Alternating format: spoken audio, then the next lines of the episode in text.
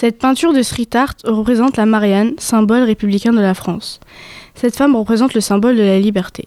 Les valeurs de la France affichées sur les mairies sont liberté, égalité, fraternité.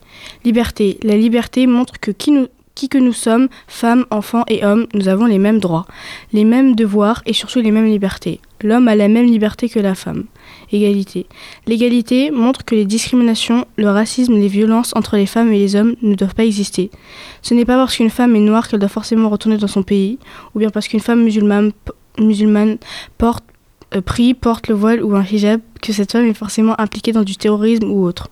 Je pense que tout humain, tout humain sur Terre ne doit pas être victime de préjugés. Fraternité.